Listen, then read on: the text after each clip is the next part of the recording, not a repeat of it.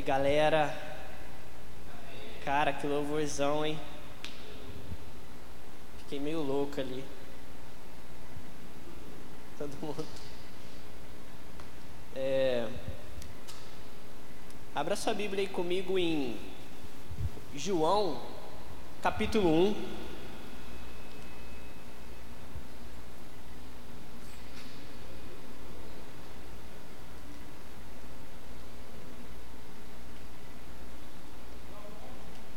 João 1, 1. João capítulo 1, vamos ler do verso 35 até o verso 39.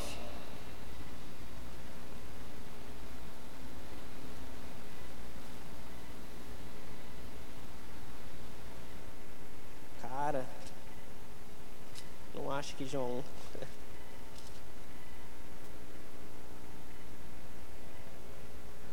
verso 35 até o verso 39. Amém, igreja?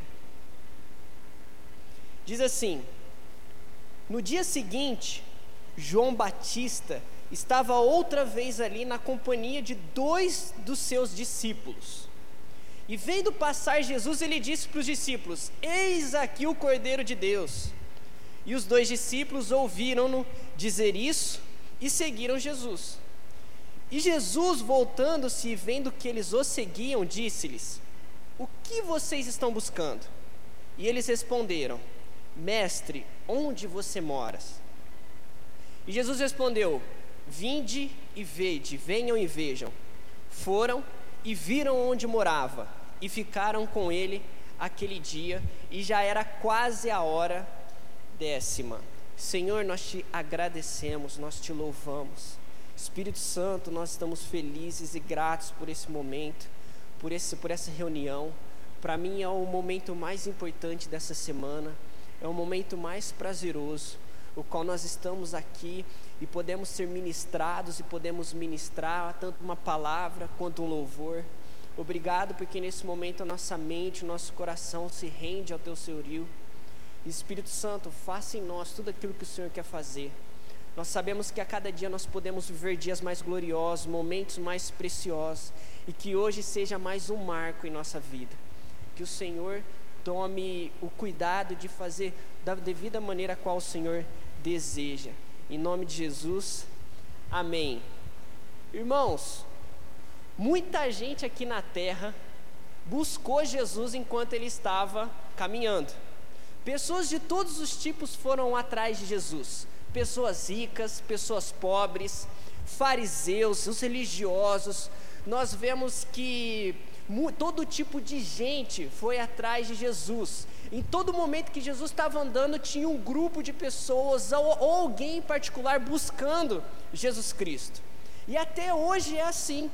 Você vê muitas pessoas indo na igreja de manhã, ou à tarde, ou à noite, pelo menos no Brasil, aqui em Ribeirão Preto, nós temos cultos é, dos, de qualquer horário que você procurar. Eu quero um culto às 7 horas, eu quero um culto às 8 horas, você vai encontrar.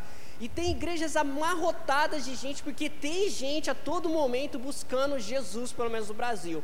Em grande parte do mundo tem muita gente buscando Jesus. E muita gente busca Jesus e buscou Jesus em seu tempo, buscando muitos favores, buscando muitas coisas. E o que nos faz lembrar e até ver Jesus como no lugar do Dom Corleone, um patronato, um senhor que fica lá sentado e as pessoas chegam a ele pedindo algum favor, pedindo alguma coisa. Vocês já assistiram aqui o Poderoso Chefão? Quem assistiu aqui o Poderoso Chefão? Louvado seja Deus pela vida de vocês, irmãos. Se vocês ainda não assistiram o Poderoso Chefão, que vocês possam assistir esse filme espetacular. Logo na primeira cena do primeiro fi, do, do filme 1, tem essa cena aí lá do Don Corleone recebendo alguém, e o patrono é aquele que recebe pessoas, e essas pessoas pedem um favor para ele. E o patrono ele não aceita receber uma, um, um dinheiro para ajudar alguém, ele acha até, sente até como uma ofensa. E quando você vê Jesus na sua caminhada até hoje, ele parece esse tipo de patrono, que as pessoas chegam para pedir algo para ele. E hoje acontece da mesma forma. E nós acabamos de ler aqui a passagem, o momento em que João Batista está com dois de seus discípulos. Um, a saber, que era André. O outro a Bíblia não fala quem que era. Mas esses dois discípulos estão ali com João Batista e João fala assim: "Cara, olha o Cordeiro de Deus aqui passando aqui diante dos nossos olhos. Esse cara sobre o qual eu tanto falo, sobre o qual eu tanto comento, sobre o qual eu vim nesse mundo, esse é o cara sobre o qual eu tenho trabalhado, tenho servido, tenho falado para vocês, é esse cara aí." E na hora que João Batista fala, os dois caras André e esse outro discípulo, os dois discípulos, eles vão atrás de Jesus e eles começam a seguir Jesus. E uma hora Jesus fala, para e diz assim: e aí, o que, que vocês querem? O que buscais? E eles respondem: aonde você mora? Aonde você habita? E Jesus responde assim: é, venham e vejam. Amigo, entenda, não, não é aqui uma cena típica de um assalto brasileiro, tá? Eu fico pensando se fosse no Brasil, os caras estão perseguindo Jesus, Jesus já dá uma, um aperto ali no passo ali para ver se dá a fuga dos caras, e na hora que chega, o que, que vocês querem? Eu quero saber onde você mora. Meu Deus, aí piorou, né? Aí você fala assim, cara, não, pelo amor de Deus, ó, só leva aqui o meu relógio, o meu Nike, e pelo amor de Deus, deixa, sai fora, porque eu tenho família, eu tenho filho. Não, é, vamos deixar quieto isso daí. Só que naquele tempo a tradição era diferente, não é esse negócio que a gente tem, infelizmente, hoje. O que se trata aqui de Jesus receber eles com hospitalidade, com educação, é por causa da tradição deles, a qual o discípulo seguia o mestre, o mestre recebia o discípulo, o mestre recebia outra pessoa, então tem a ver com tradição, amém? Não tem a ver com assalto ou roubo, ok? Só para a gente ficar por dentro. E nesse encontro desses dois discípulos com Jesus, queridos, nós temos três momentos ele é definido e resumido em três momentos. Primeiro, primeiro momento, consiste na pergunta de Jesus para esses dois discípulos que estão indo ao seu encontro. E Jesus pergunta: O que vocês estão buscando?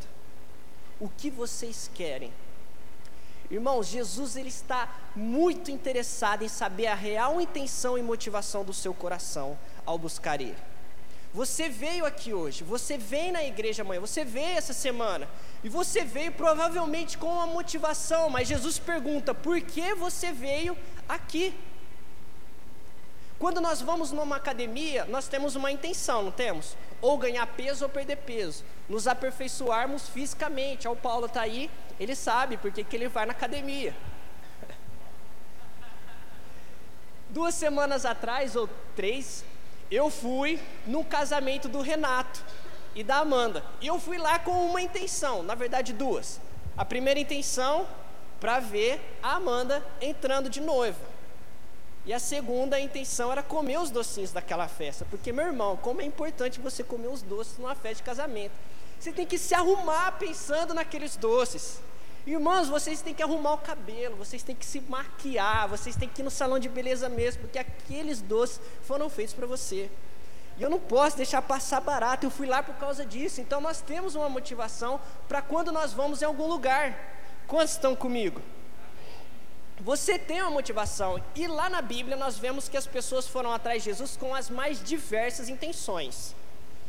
Intenções torpes, ridículas, e intenções e motivações que nós podemos chamar de compreensíveis e até nobres. Por exemplo, o jovem rico foi atrás de Jesus, ele buscou Jesus, foi ao encontro de Jesus. Ele se jogou diante de Jesus e Jesus fala: O que, que você está buscando? E qual era a intenção dele? A vida eterna. Mas ele não recebe a vida eterna, por quê? Porque ele está atrás de saber como ele consegue merecer e conquistar a vida eterna. Meu irmão, pelo seu mérito você nunca vai conseguir.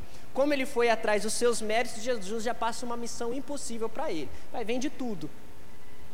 Nós vemos que os fariseus foram atrás de Jesus, os fariseus e os saduceus, e quais eram as intenções deles? Eles falam assim: Jesus, mostra-nos um sinal, porque o Senhor está falando que você é o filho de Deus, então mostre e prove para nós isso. Tem um cara, gente, que foi atrás de Jesus, que eu acho o cara mais sem noção de todos. O cara, assim, extremamente deselegante. Cai do paraquedas demais. Está registrado lá em Lucas, se não me engano, capítulo 12. Jesus está lá ensinando o pessoal, está lá com o povo, falando de coisas bonitas, espirituais. E ele diz assim: é, só tem um pecado que Deus não perdoa, que é a blasfêmia contra o Espírito Santo. Deus tá, Jesus está falando de coisas importantes. Aí surge um camarada do nada, velho. Do nada. Eu falo, não é possível que esse cara. Aí ele chega e fala assim: Ô Jesus, fala para o meu irmão repartir a herança comigo. Mano, Jesus não estava nem no contexto financeiro. Que cara desagradável. Jesus já dá uma voadora moral no cara. Ele fala assim: acaso sou eu juiz de vocês? Aí sobra até uma parábola ali. Eu acho que do jeito que o cara chegou, ele foi embora. Então as pessoas foram com as mais diversas motivações para Jesus. E teve gente que foi até com motivação que nós podemos chamar de boas. Por exemplo, a mulher do fluxo de sangue. Ela disse assim: Eu vou até Jesus e se eu chegar nele, se eu encontrar nele, eu tenho certeza que se eu pelo menos colocar a mão nas suas vestes, eu vou ser curada. E ela foi ao seu encontro, tocou nele e foi realmente curada. E só que não foi um motivo ruim, não foi um motivo errado. Tanto que Jesus disse: mulher, a tua fé te sarou. Isso foi ótimo. Agora, irmãos, Jesus pergunta para mim e para você hoje: o que você está buscando? Você veio aqui a mim. Você não é difícil encontrar Jesus aonde mais de duas pessoas estão, ali ele está também. Mas ele pergunta: por que que você está me buscando? E diante disso, queridos, eu gostaria de mostrar qual seria, qual deve ser a nossa mais limpa, mais bonita e mais perfeita motivação para encontrar o Cristo. E nós vemos e fica para nós de exemplo a motivação desses dois futuros discípulos de Cristo até então discípulos de João Batista, mas que viriam a ser os discípulos, discípulos de Cristo. E olha aí comigo no verso 38, o que eles respondem.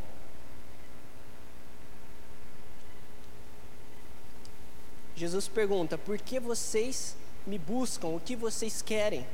E eles respondem: Mestre, aonde você mora? Aonde você habita? Queridos, Entenda essa, essa, essa resposta desses dois discípulos. Eles não estavam querendo saber a localização geográfica de Cristo apenas. Eles não queriam saber o CEP de Jesus.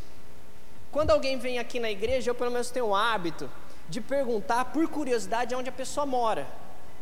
O cara é visitante, fala, pô, de onde que você é? Porque aí se o cara fala que é de perto, né? Eu moro aqui atrás da rua. Pô, você já fala, pô, mãe, você tem que vir aqui de manhã que tem casais. Amanhã à noite tem culto. Você já quer que o cara venha todos os dias em todos os cultos, porque ele mora aqui do outro lado da rua. Olha, já veio um pouquinho antes que você vai ajudar a gente. Você já pode ficar ali na mesa de som. Você já quer colocar tudo no cara. Pô, ele mora do lado. Se o cara falar que mora longe, aí eu moro ali, aonde, atrás do Felipe, ali um pouquinho. Lá no Avelino. Mano, aí você fala assim pro cara, não, se você vir de domingo, já tá crente, já é cristão para nós. Se você vir duas vezes, meu irmão, você já é presbítero aqui, já está no corpo, você já pode votar nas decisões mais incríveis da igreja, mais sérias. Então, só que assim, é por curiosidade geográfica, para saber se dá para realmente falar pro cara, não, vem para nossa igreja, tal. Porque se o cara falar só de brodose, fala, pelo amor de Deus, se você gostar muito da gente, pode vir, a gente vai te amar, mas é totalmente compreensível que você encontre uma igreja mais perto para você servir. Só que quando esses caras perguntam onde você mora, onde você habita, o que eles estão perguntando é onde eu encontro você, aonde você, é, onde é o seu polo de ensino, aonde eu posso ir para te encontrar. Eles não queriam saber simplesmente se Jesus morava na zona sul para saber se ele era rico ou na zona norte para saber se ele tinha uma vida mais ou menos financeira. Não, o que eles estavam querendo saber, as suas reais intenções, era onde eles encontravam esse mestre até até então, esse cara que ensina, aonde eu encontro, onde eu posso ficar com você. Aonde nós podemos ir, que nós vamos saber que o Senhor está ali para nós ficarmos com você. Eles não têm interesse de saber da casa de Jesus, da localização de Jesus, eles querem saber aonde eles encontram Jesus. Eles estão interessados na pessoa do cordeiro, a qual João Batista fala para eles. Amém? E um exemplo claro disso é quando Jesus encontra Zaqueu, irmão. Quando ele encontra Zaqueu, ele fala assim: Zaqueu, convém que eu esteja hoje em sua casa. Da mesma maneira, naquela tradição, Jesus não queria saber sobre a moradia, ele queria saber de Zaqueu. Zaqueu, eu quero estar contigo, estar na sua casa, conhecer aonde você está, eu quero estar com a sua pessoa, eu quero falar com você, Zaqueu. Não tinha a ver, irmãos, não tem a ver com uma casa, com uma, com uma localização, mas tem a ver com a pessoa. E essa é a diferença do discípulo para a massa. Porque a massa quer saber daquilo que Jesus pode oferecer e daquilo que Jesus pode dar. Enquanto o discípulo, ele quer saber somente de Jesus. Aonde eu encontro você? Aonde você está? Amados, não tem nada melhor do que você estar com alguém simplesmente pelo motivo daquela pessoa querer estar com você e somente com você. Esses dias atrás, um amigo chegou para mim, me cumprimentou e falou assim: Thales, que saudade de você. Fazia tempo que a gente não se via. Vamos tomar um café amanhã? Nossa, cara, que delícia. É a pessoa que quer estar com você simplesmente por você. Simplesmente por você. Pô, você, você, troca tudo que você tiver. Não, eu já troco academia fácil, né? Ah, eu tinha que treinar, mas não, vamos tomar esse café, mano. Eu quero estar com você sim, vamos ficar junto. A gente tem que saber amar as pessoas, mesmo elas não tendo utilidade.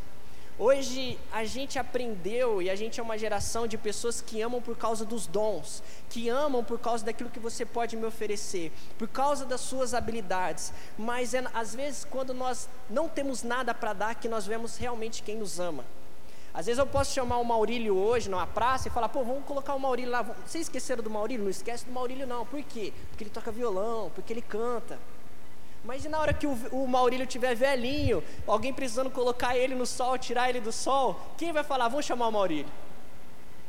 Porque essa fase chega para todos nós, a qual nós vamos perdendo os nossos dons, as nossas habilidades. E o que importa é nós estarmos com as pessoas e querermos as pessoas simplesmente por, por aquilo que elas são, simplesmente por aquilo que elas são. É, o, o, meu irmão, às vezes o Juninho, ele chega para mim e fala assim: Ô Thales, faz sempre que você não vai lá em casa, vai lá um dia que eu não tiver escola, aula, vamos ficar lá. E eu sempre protelo isso, né? Fico postergando, protelando, postergando existe? Fico protelando, e porque a gente é muito atarefado, né? porque a gente tem muita coisa para fazer. E às vezes a gente deixa de estar com quem realmente quer estar conosco simplesmente por causa da nossa pessoa e não por, por aquilo que nós podemos dar.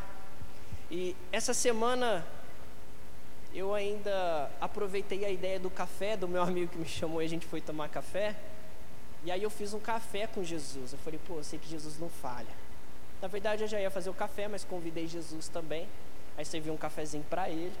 E a gente ficou lá conversando. Pô, e ele não falha, irmão. Você pode servir o café para ele. Ele não tomou o café. Eu acho que ele não gostou do açúcar, do tanto de açúcar. Depois eu fui e tomei o café dele. Mas eu acho que ele não vai ficar chateado por causa de um café. O importante é que a gente estava junto. O importante é que eu quis estar com ele, marquei um encontro com ele. E fiquei ansioso. Cara, na hora que eu estava servindo o café na xícara dele, eu já fiquei. Já fiquei mais mole já porque ele não fala, porque ele faz questão de estar com você por aquilo que você é. Imagine, essa semana, esse final de semana, eu fui lá na casa do Maurílio da Tainá e eu não sabia, mas tinha um videogame lá. Aí eu já comecei, pô, defeito alguém, velho, já joguei isso aqui, Metal Gear Solid, já não vou jogar, comecei a jogar, tal, depois a gente comeu, conversou. Mas imagina se eu chegasse hoje, amanhã pro Maurílio, falasse, assim, Maurílio, cara, você é um cara da hora demais você é o cara mais legal que tem aqui nessa igreja de longe, né? Você tá ligado que você é fera demais, né? Eu tô precisando ir lá na sua casa. Eu tô precisando lá conversar com você, estar com você, da Catainá também. Aí eu chego lá, já ligo o videogame já, já começo, né? Maratona. Aí a Tainá fica saturada, oh, vai ter que dormir. Tainá, vai lá, vai descansar. Aqui. O Maurílio consegue ficar um pouco mais ali comigo.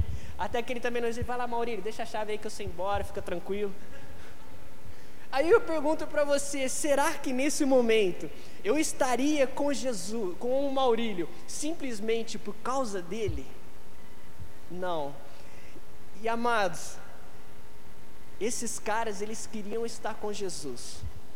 Eles queriam a pessoa de Jesus. Jesus, eu quero saber de você. Jesus, eu quero saber onde eu te encontro. Jesus, eu quero saber onde você fica, porque eu quero estar do seu lado, eu quero participar daquilo que você é, eu quero ouvir aquilo que você ensina, eu quero estar com você. E vejam comigo agora qual a resposta de Jesus para eles. No verso 39. E respondeu-lhes Jesus: Venham e vejam. E respondeu-lhes Jesus: Sim, eu quero que vocês estejam comigo. Jesus, eu quero estar com vocês. Jesus responde: Sim, eu também quero que vocês estejam comigo. Venham e vejam, venham e vejam aquilo que eu sou. Venham e vejam, você não precisa pagar pedágio. Você não precisa fazer três passos, quatro passos para estar comigo. Venham e vejam aquilo que eu sou, venham e vejam o Cordeiro de Deus. Jesus diz: sim, eu quero que vocês estejam comigo, sim, eu faço questão desse momento. Davi um disse, é, disse em Salmos 27: Uma coisa eu peço, a mesma coisa que esses dois discípulos acabaram de pedir. Uma coisa eu peço e que eu possa e, eu, e essa coisa eu a buscarei, que eu possa habitar com o Senhor todos os dias da minha vida. Sim, Jesus, ele, eu, eu sei o que vocês estão me pedindo. Eu lembro, Davi também me pediu isso. E sim, eu respondo agora. Sim, eu quero a Sua presença. Eu quero vocês comigo. Eu quero a Sua companhia. Eu fiz de tudo para que você estivesse comigo. Irmão, enquanto eu estava conversando com Jesus, eu comecei a pressupor algumas coisas e comecei a avançar na conversa, e de repente eu pensei comigo: nossa, que louco que eu sou! Como que eu posso é, achar que eu sei tudo isso a seu respeito, Jesus? Como que eu posso estender a conversa nesse, nesse tipo de, de assunto, como se eu conhecesse mesmo você? Só que no mesmo instante eu lembrei que, meu Deus, que o meu Cristo é um Cristo que gosta de se revelar. Ele gosta de se mostrar, ele gosta de ser entendido por mim e por você. Nas outras religiões, nas outras culturas, as pessoas ficam perdidas a respeito de seus deuses. Será que eles estão a nosso favor? Será que não? mas a Bíblia, ela mostra uma revelação progressiva da pessoa de Jesus. Acaso ocultarei eu algo, algo de Abraão? Acaso ocultarei eu algo de você? Eu gosto de me revelar. Irmão, nós temos de Cristo aquilo que Abraão não tinha, nós temos de Cristo aquilo que Paulo não tinha. Paulo não tinha o Novo Testamento, nós temos. E a cada dia que passa, nós temos mais acesso a Ele, porque Ele gosta de ser revelado, porque Ele gosta que você entenda Ele e busque a Ele, fale com Ele, para que Ele fale com você. Amém? Quantos estão comigo? Então, quando você abre a sua Bíblia, Ele gosta disso, Ele espera isso. Quando você ouve um louvor, ele gosta disso, ele se agrada disso. Quando você decide vir para a igreja, ele gosta disso. Sim, venham e vejam, ele responde afirmativamente, animosamente, sim. Quando você resolve é, começar uma literatura que seja cristã, ele gosta, ele espera isso. Quando você começa a servir ele na igreja, ele gosta disso, ele espera isso. Ele quer essa comunhão. Ele quer que nós estejamos com ele e não por aquilo que ele tem. Muita gente chega para Jesus para pedir algo para Jesus.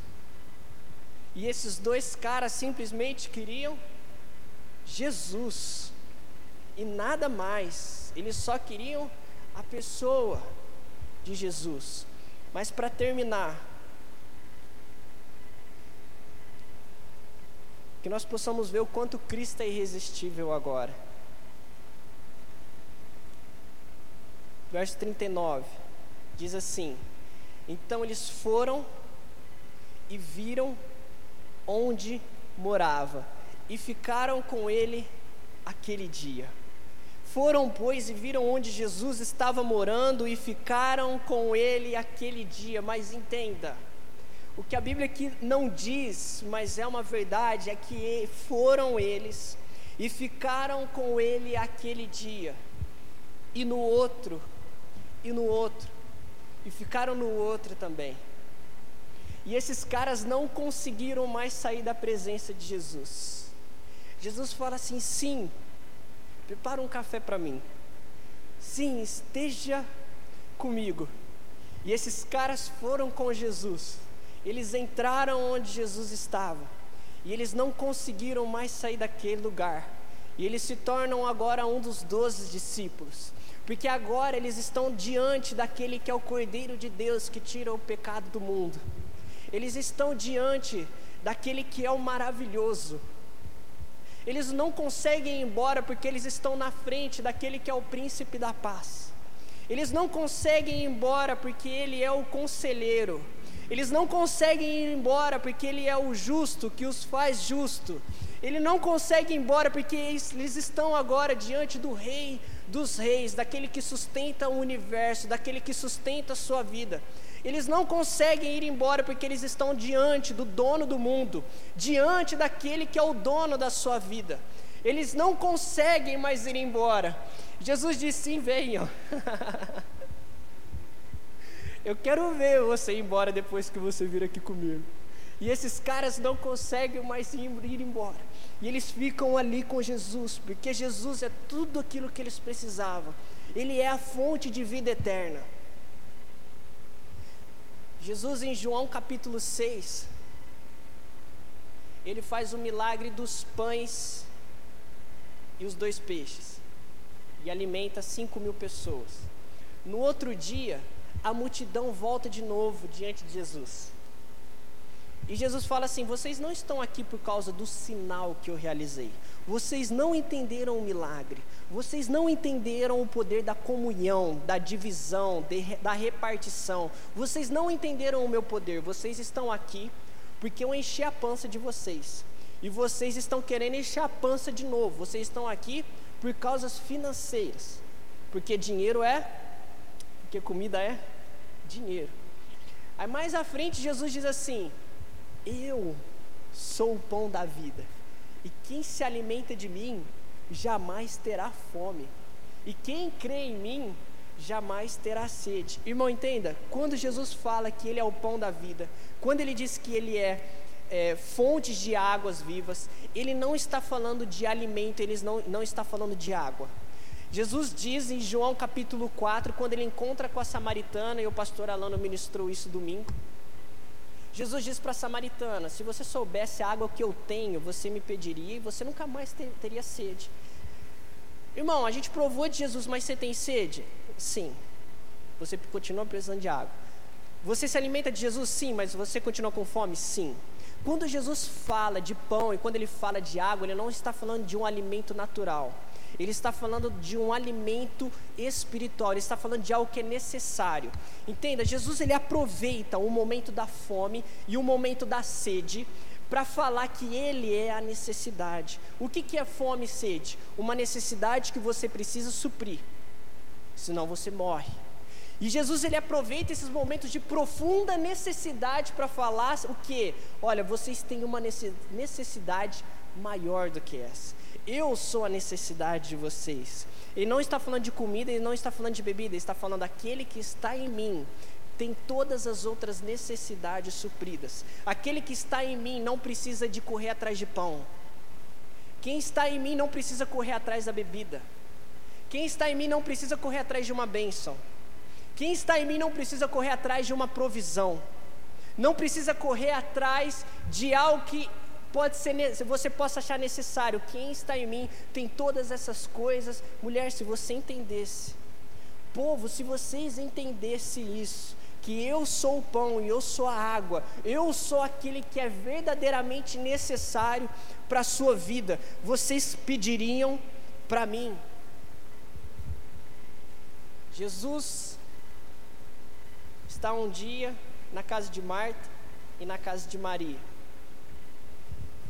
E Maria está nos pés de Jesus.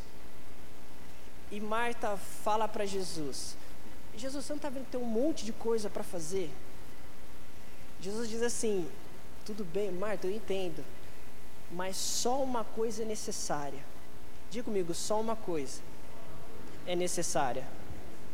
Só uma coisa é necessária, Jesus, mas eu tenho que trabalhar tudo bem, mas só uma coisa é necessária. Jesus, mas eu tenho que estudar. Tudo bem, você pode estudar, mas só uma coisa é necessária. Luiz, aí você pensa, Jesus, mas eu preciso casar. Tudo bem, Luiz, isso vai acontecer.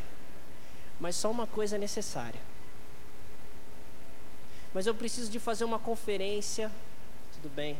Mas eu preciso de comprar um carro. Tudo bem. Mas eu preciso de encontrar alguém. Tudo bem. Mas eu preciso de ir na igreja. Tudo bem. Mas eu preciso de fazer a prova. Tudo bem. Mas eu preciso de apresentar um TCC. Tudo bem. Mas eu preciso de comprar uma moto para serviço. Tudo bem. Eu preciso de comprar uma roupa. Tudo bem. Mas só uma coisa é necessária. Jesus, mas eu preciso subir de cargo, tudo bem. Essas coisas vão acontecer. Mas você precisa entender que só tem uma coisa que é necessária. Em Salmos capítulo 23, lá no último versículo, vocês vão lembrar.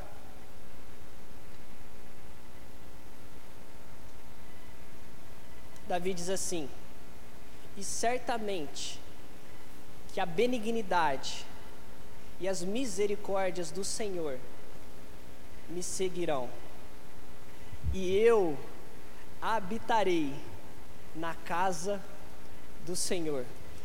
Davi fala isso na visão veterotestamentária, Antigo Testamento. Nós entrávamos na casa de Deus, nós entrávamos no tabernáculo. Hoje, nós somos habitados por Ele. Irmão, você não vai atrás de uma benção.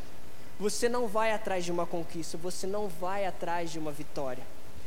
E certamente, vamos transportar esse versículo para o nosso hoje. E certamente as bênçãos do Senhor me seguirão. As conquistas, as vitórias. Eu serei suprido. A misericórdia do Senhor me seguirá.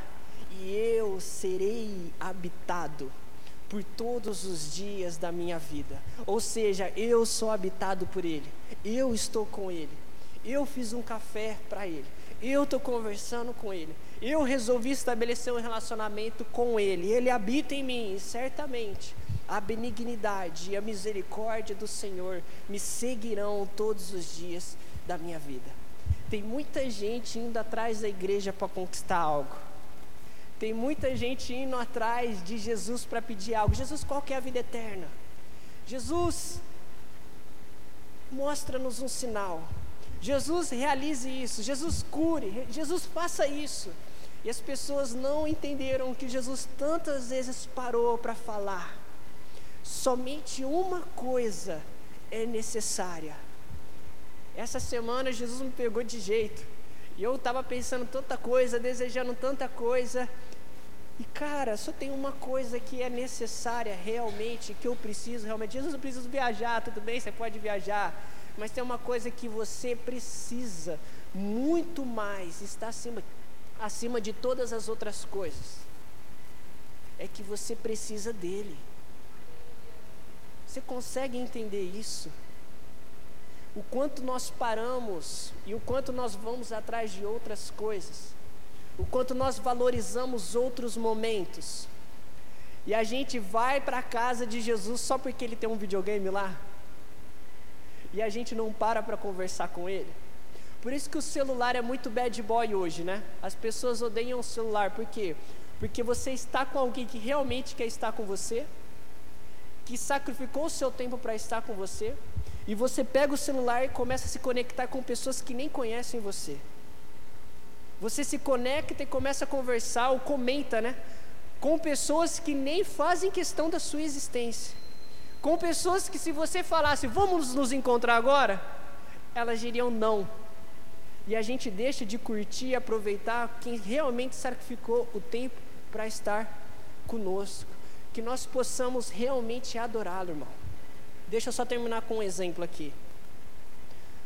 O Joy Higgin, eu li o livro dele uns dois meses atrás, cara, ele dá um exemplo muito bom a respeito de idolatria. Ele dá um, respeito, um exemplo muito bom do que é realmente adorar a Deus. E ele diz que a esposa dele faz uma torta de maçã que ele ama. É tipo um pavê, né? Deve ser, na hora que ele falou lá, Estados Unidos, torta de maçã, eu falei, torta de maçã, velho, nada a ver, né? Pô, se fosse um pavê eu até entenderia. E ele diz assim: na hora que ele tem a torta de maçã, ele tem duas opções. ele pode provar, saborear essa torta de maçã e agora colocar essa torta de maçã em conflito com a esposa dele, que é a criadora da torta. E é que isso que as pessoas fazem, isso é uma característica da idolatria. Então muita gente pega aquilo que Deus faz e trata como a coisa maior do mundo. A pessoa gosta de alpinismo, ela gosta de subir montanhas. E você entra no Instagram dela, tem todas as montanhas do, do mundo. E o cara é fã, o cara faz vídeo, o cara faz story, tal, tal, tal. Mas, irmão, quem é que fez essa montanha? Aí ele diz: Eu tenho uma outra opção, que é que eu aprendi. Olhar para essa torta de maçã, olhar para essa, provar essa torta de maçã, e em vez de colocar ela em conflito com a esposa dele, ele virar para a esposa dele e falar: Meu Deus, você é sensacional. Porque olha só o que você faz para mim. Olhe tudo isso que você faz e que eu posso provar e que eu posso desfrutar. Irmão, a idolatria, ela é sempre é um desequilíbrio de você curtir aquilo que Deus fez para você curtir mesmo. Mas tudo isso que Ele nos dá para provar, nos dá de benigno, nos dá para a gente curtir, deveria fazer com que nós nos voltássemos para Ele e falássemos: Meu Deus, o Senhor é demais, o Senhor é fera demais, olha isso, velho. Você tinha que pegar o norte, tocar no norte e falar assim: Deus, foi o Senhor que deu inteligência para o cara inventar os timbres e tal e construir o norte. Senhor, olha, tem gente que conquista o filho, agora o filho é o, é o, é o Deus, né? Ou a esposa, ou o marido. Isso, na verdade, irmão, o que, que Deus espera que você faça? Que você desfrute da criação dele. Que você aproveite isso, porque realmente ele fez. E você agora não entre em desequilíbrio mas agora volte para Ele e o adore. Curta tudo isso que Ele deu para você, mas volte para Ele e o adore. Porque Ele é quem nos dá to todas as coisas. Ele é a fonte. Ele é a essência. Amém? Vamos ficar de pé.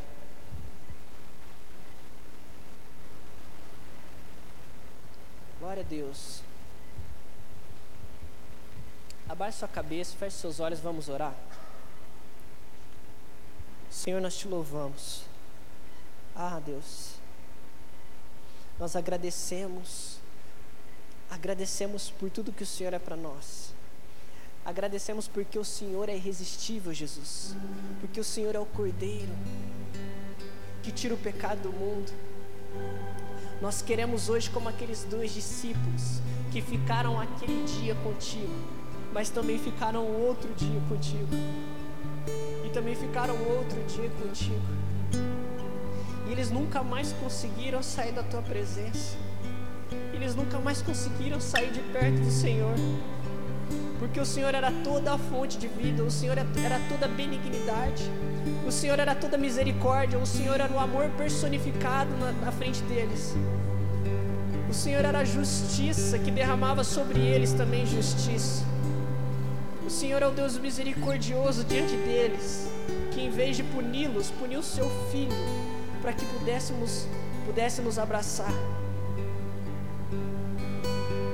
Jesus nos ensina que nós possamos hoje, Jesus, reordenar as nossas intenções, reconfigurar as nossas motivações sobre a qual nós vamos na igreja, sobre a qual nós vamos a um culto, sobre o qual nós trabalhamos sobre o qual nós estudamos, sobre o qual nós nos fechamos no, quarto. Que tudo possa ser o Senhor. Jesus, que esse teu versículo, essa tua fala, de que só uma coisa é necessária, reverbere em nossa mente e os nossos corações nesses dias. Só uma coisa é necessária. Maria entendeu isso, André e aquele discípulo entenderam isso. E eles nunca mais conseguiram sair. Jesus, eu não quero sair da tua presença. Jesus, nós não queremos nunca mais sair de perto do Senhor.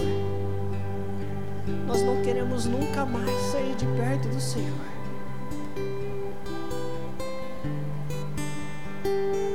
Nós queremos aprender a não ficar pedindo realizações porque aquele que o tem em você tem todas as coisas. cuida do nosso coração, Jesus. Toma nossa mente. Chama-nos para um lugar de intimidade, de comunhão, de conversa. Nós pensamos tantas coisas que nós precisamos nessa semana, tantas coisas que nós precisamos na última semana. Nós planejamos tantas coisas para o futuro. E o Senhor está continuamente dizendo: só uma coisa é necessária. Só uma coisa é necessária não duas, não três, somente uma. Perdoa, Senhor, nossa, nossa idolatria de nos focarmos e adorarmos a Sua criação em vez de você, o Criador. Que nós possamos desfrutar de amizades, de conversas, de comunhão de uma boa comida, de uma boa bebida, de um bom momento. E nos voltarmos ao Senhor e dizermos como o Senhor é sensacional. Como o Senhor é incrível. Ah, Deus, que o nosso coração sempre, sempre celebre o teu nome. Que nós sempre possamos celebrar com o Senhor. Só uma coisa nós queremos essa noite só uma coisa nós queremos essa semana: ser habitados pelo Senhor. Queremos escolher a boa parte como Maria, estarmos aos teus pés. Ai, Jesus, qual é o segredo de ser tão irresistível como o Senhor é?